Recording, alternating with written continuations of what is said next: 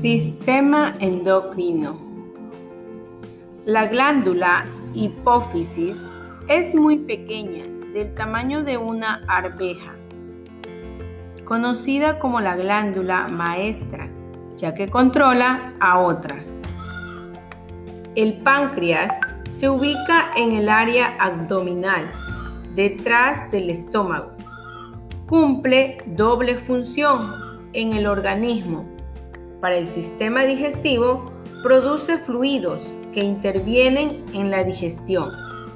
Y para el sistema endocrino, produce las hormonas insulina, glucagón, que controlan la cantidad de glucosa en la sangre.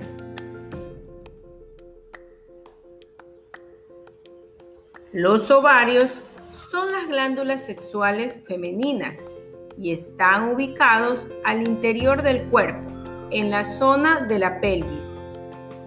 Las glándulas suprarrenales producen principalmente la hormona adrenalina que prepara el cuerpo ante una situación de estrés.